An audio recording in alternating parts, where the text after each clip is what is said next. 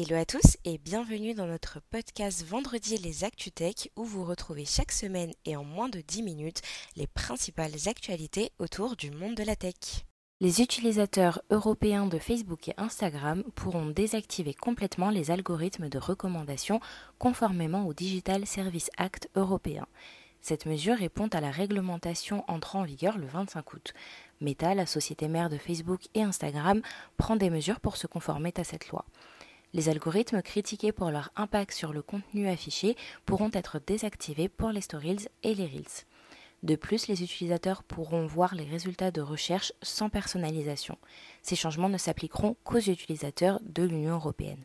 Les skyblocks français stars du web dans les années 2000 ferment leurs portes après avoir été dépassés par l'avènement des réseaux sociaux comme Facebook par exemple. Ces blogs créatifs et artistiques ont marqué une époque où les médias sociaux n'existaient pas encore. Ayant généré des millions de blogs et de commentaires, ils symbolisent l'âge d'or du web.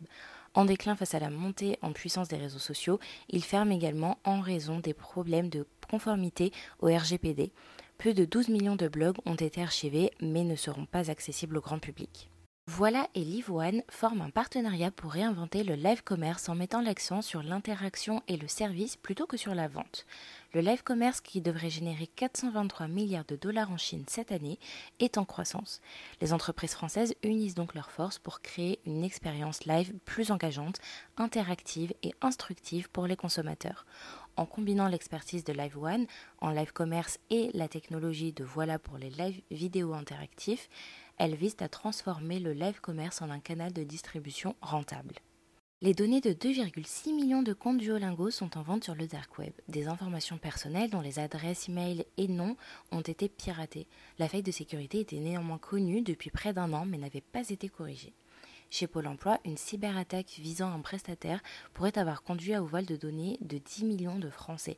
Les noms, prénoms et numéros de sécurité sociale sont concernés, mais pas les informations bancaires. Pôle emploi assure qu'il n'y a pas de risque pour les indemnisations. Cette semaine, nous avons deux nominations.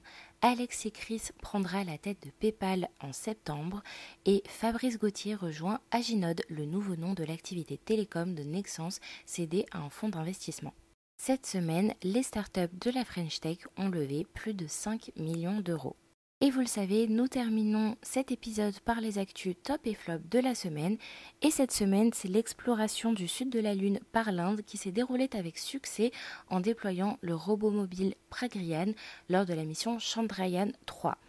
Seule l'Inde rejoint désormais les États-Unis, l'Union soviétique et la Chine dans le club restreint des nations ayant réussi un alunissage contrôlé. La mission transmettra des images et des données scientifiques pendant deux semaines. Le programme spatial indien, malgré un budget modeste, affiche une ingénierie spatiale frugale et cette émission en est un exemple. Et en flop, c'est malheureusement le décès de John Warnock, co-inventeur du PDF et cofondateur d'Adobe System, qui est décédé à l'âge de 82 ans. Il a notamment contribué à transformer la façon dont les documents sont échangés avec le PDF et a été pionnier de l'infographie interactive. Avec son collègue Charles Jesk, il a créé Adobe en 1982, introduisant des programmes emblématiques tels que Illustrator et Photoshop. Et voilà, c'est déjà la fin de ce vendredi. N'hésitez pas à nous laisser votre avis sur votre plateforme de podcast préférée et à nous suivre sur tous nos réseaux sociaux pour plus d'actualités autour du monde de la tech. À la semaine prochaine!